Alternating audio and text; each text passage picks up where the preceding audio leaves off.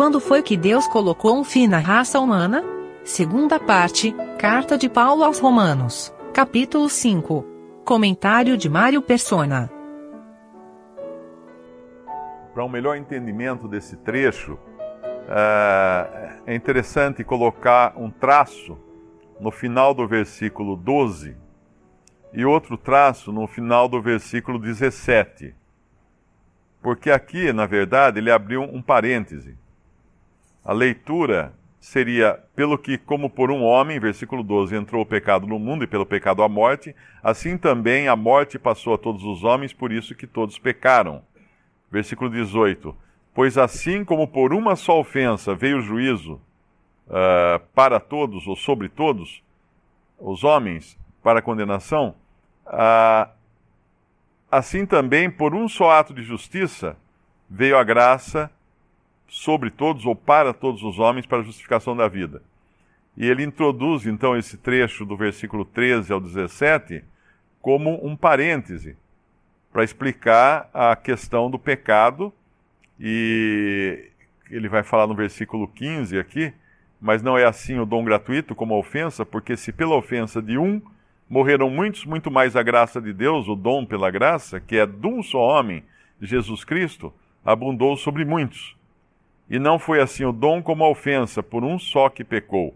Porque o juízo veio de uma só ofensa, na verdade para condenação, mas o dom gratuito veio de muitas ofensas para justificação.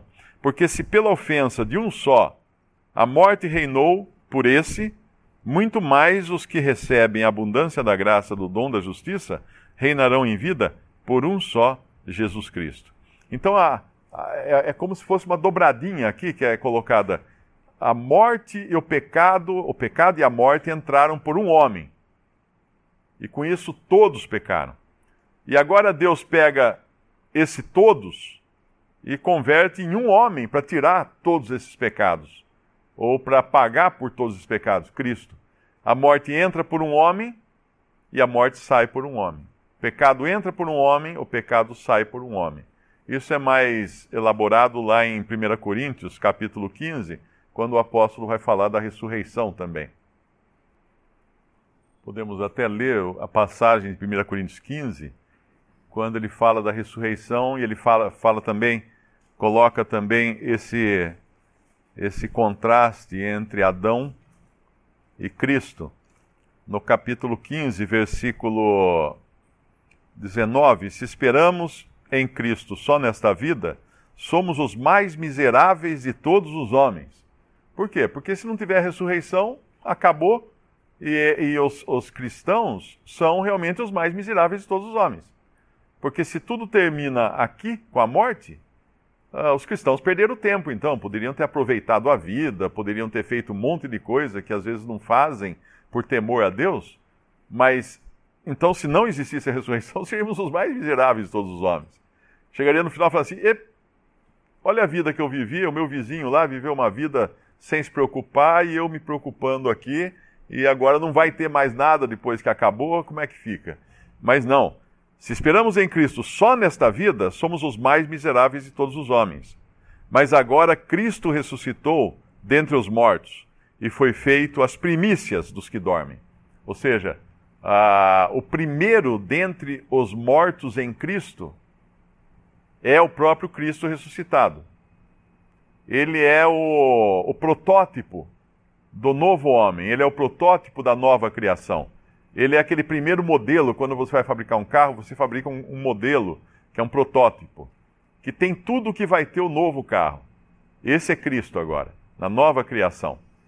Todos os outros virão à semelhança dele também serão ressuscitados, os, os salvos por ele. Aí no versículo 22, no versículo 21, ele fala: porque assim como a morte veio por um homem, também a ressurreição dos mortos veio por um homem. Porque assim como todos morrem em Adão, assim também todos serão vivificados em Cristo. Aqui, com a, obviamente, com a condição de que os, todos do, do, do começo do versículo 22, todos morrem em Adão, são todos os seres humanos.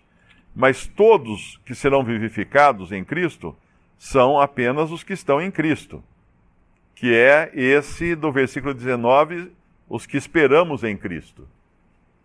Os que esperamos em Cristo, não é toda a humanidade que será vivificada em Cristo. Versículo 23, mas cada um por sua ordem, Cristo as primícias, ou seja, o protótipo, o primeiro. Depois os que são de Cristo, de Cristo na sua vinda. Na sua vinda. Ah, muitas vezes alguém pergunta, mas e aqueles, e Lázaro que ressuscitou? E aqueles que saíram dos túmulos quando o Senhor Jesus morreu na cruz? Abriram-se os sepulcros e muitos saíram ressuscitados e andaram pela cidade, pela cidade santa que é Jerusalém. E esses? Bem, esses morreram de novo, porque na realidade eles não ressuscitaram em um corpo glorificado, eles, eles ressuscitaram num corpo uh, natural que morreu depois, como Lázaro. Lázaro não está por aí andando, a gente não vai encontrar Lázaro lá em, lá em Israel, morando lá em Betânia até hoje. Não, Lázaro morreu depois. E, e essa passagem deixa muito claro que Cristo é as primícias, Cristo é o primeiro, Cristo é esse protótipo. Ninguém antes de Cristo ressuscitou. Até agora, apenas Cristo é o único homem de carne e ossos no céu, mais ninguém. Não tem mais nenhum homem de carne e ossos no céu. Tem os salvos em espírito no céu, seus corpos nos sepulcros, mas no momento em que Cristo vier no arrebatamento, em 1 Tessalonicenses capítulo 4, e chamar então os que são seus, os mortos em Cristo ressuscitarão primeiro, e nós, os vivos, os que ficarmos até aquele momento, seremos arrebatados, transformados para estar com Cristo na glória, encontrá-lo nos céus. Essa vinda de Cristo, ele não vem até a terra, ele vem até as nuvens, e nós é que subimos até o encontro nas nuvens. Depois de sete anos, ele voltará para colocar os seus pés sobre o Monte das Oliveiras, aí sim ele vem para julgar as nações, julgar as pessoas do mundo. Mas nesse tempo todo, a igreja e todos os salvos por Cristo, até então, estarão com ele nos céus. Mas então aqui ele fala no versículo 23, deixa muito claro qual é a ordem dos ressuscitados, mas cada um por sua ordem. Cristo as primícias, depois os que são de Cristo, na sua vinda. Depois virá o fim, quando tiver entregado o reino a Deus, ao Pai, quando houver aniquilado todo o império e toda a potestade e força. Uh, ele vai continuar falando um pouco mais disso em relação com aquilo que nós estamos lendo no outro capítulo, no versículo uh, 42. Assim também em ressurreição dos mortos, semeia-se o corpo em corrupção. Esse é o corpo que nós temos ressuscitará em incorrupção. Esse é o corpo que nós teremos. Na verdade, é o mesmo corpo transformado. Semeia-se em ignomínia, ressuscitará em glória. Semeia-se em fraqueza, ressuscitará com vigor. Semeia-se corpo animal, ressuscitará corpo espiritual. Se há corpo animal, também há corpo espiritual. Esse corpo espiritual não é um corpo invisível sem, sem massa, vamos dizer assim. Porque o Senhor Jesus mesmo deixou muito claro, quando ele apareceu para os discípulos, ele falou: Vede que eu não sou um espírito. Uh, eu tenho carne e tenho ossos. E ele pediu peixe e comeu na frente deles, comeu, comeu mel na frente deles. Então não esqueça aquela ideia de que a ressurreição é um corpo transparente, translúcido, que fica flutuando, que você passa a mão assim, ela não, não, não encosta em nada. Não, é um corpo, é um corpo de carne e ossos. Mas aí alguém vem e fala assim: ah, mas está dito lá no, no, no, no Evangelho que carne e sangue não, não herdarão o reino dos céus. Realmente, carne e sangue, nós não estamos falando de carne e sangue, nós estamos falando de carne e ossos. Que foi assim que o Senhor se apresentou aos discípulos. Vede que eu tenho carne e ossos. Ele fala para os discípulos na ressurreição. Aí no versículo 45, assim também está escrito: o primeiro homem, Adão, foi feito em alma vivente, o, último Adão, que é Cristo, em espírito vivificante. Mas não é primeiro o espiritual, senão o animal, depois o espiritual. O primeiro homem da terra é terreno. O segundo homem, o Senhor, é do céu. Qual o terreno? Tais são também os terrenos. E qual uh, o celestial? Tais também os celestiais. E assim como trouxemos a imagem do terreno, assim traremos também a imagem do celestial. Uh, e agora digo isso, irmãos, que a carne e o sangue não podem herdar o reino de Deus. Eu tinha falado dos evangelhos, mas é aqui que está o versículo. Nem a corrupção herda a incorrupção. Eis aqui vos digo um mistério. Na verdade, nem todos dormiremos. Uh, o, o verbo dormir é usado para a morte do crente. Para o incrédulo é o verbo morrer na Bíblia. Mas todos seremos transformados, num momento, num abrir e fechar de olhos, ante a última trombeta, porque a trombeta soará, os mortos ressuscitarão incorruptíveis e nós seremos uh, transformados. Porém, convém que isto que é corruptível se revista da incorruptibilidade e o que isso que é mortal se revista da imortalidade. Então nós temos dois homens, Adão, feito alma vivente, e Cristo, o último Adão, feito espírito vivificante. O primeiro homem terreno, o segundo homem do céu, que é o Senhor.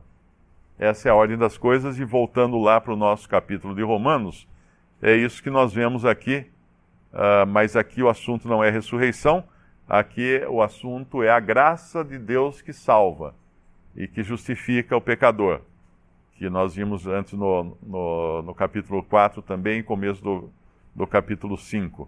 Mas o versículo 17 de Romanos 5, porque se pela ofensa de um só a morte reinou por esse muito mais os que recebem a abundância da graça e do dom da justiça reinarão em vida, por um só, Jesus Cristo. Pois assim como por uma só ofensa veio juízo sobre todos os homens, para condenação, assim também por um só ato de justiça veio a graça sobre todos os homens para a justificação de vida. Porque, como pela desobediência de um só homem muitos foram feitos pecadores, assim pela obediência de um muitos serão feitos justos. Aqui entra uma questão muito importante. Existem muitos cristãos que passam a vida inteira tentando seguir a lei de Moisés, achando que com isso serão justificados. Mas é a justiça de um só que importa a justiça de Cristo, porque ele cumpriu toda a justiça. E ele foi ali na cruz morto uh, para nos justificar, para nos salvar e ressuscitou ao terceiro dia para nossa justificação, como fala no começo do capítulo 5. Uh, tem um versículo que fala que morreu por nós. Final do capítulo 4, o qual, versículo 25 o qual por nossos pecados foi entregue e ressuscitou para nossa justificação. Então ele fez a obra completa da, da, de pagar os pecados e nos justificar. Ele. Ele. Assim como nós somos culpados por causa de um homem, nós seremos considerados por Deus, ou somos considerados por Deus inocentes quando cremos em Cristo, por um homem também. Uh, isso, isso mostra a graça maravilhosa de Deus, que Ele, ele não, não, não deixou para cada um resolver o seu próprio problema. Ele resolveu o problema, vamos dizer em linguagem popular, né, no atacado. Ele fez de uma vez só algo que ia servir para todos os que aceitam essa salvação, esse, essa obra de Cristo na cruz. E aí o versículo 20 vai deixar muito claro a que veio a lei. Por que Deus deu então aquela lei? Não matarás, não isso, não aquilo, não aquilo outro. Versículo 20: Veio, porém, a lei para que a ofensa abundasse. Mas onde o pecado abundou, superabundou a graça, para que assim como o pecado reinou na morte, também a graça reinasse pela justiça, para a vida eterna, por Jesus Cristo nosso Senhor. Então a lei é a placa de contramão que faz, que faz com que o pecado se torne, se torne extremamente ruim, extremamente maligno. Ela não salva, ela só denuncia: ei, você é um pecador. E tudo que você tentar fazer não vai dar certo, porque você vai pecar e vai continuar pecando. Por isso que Deus vem então com graça, que é favor imerecido, e salva o pecador que crê em Jesus e justifica o ímpio, como foi falado no capítulo 4 aqui de Romanos.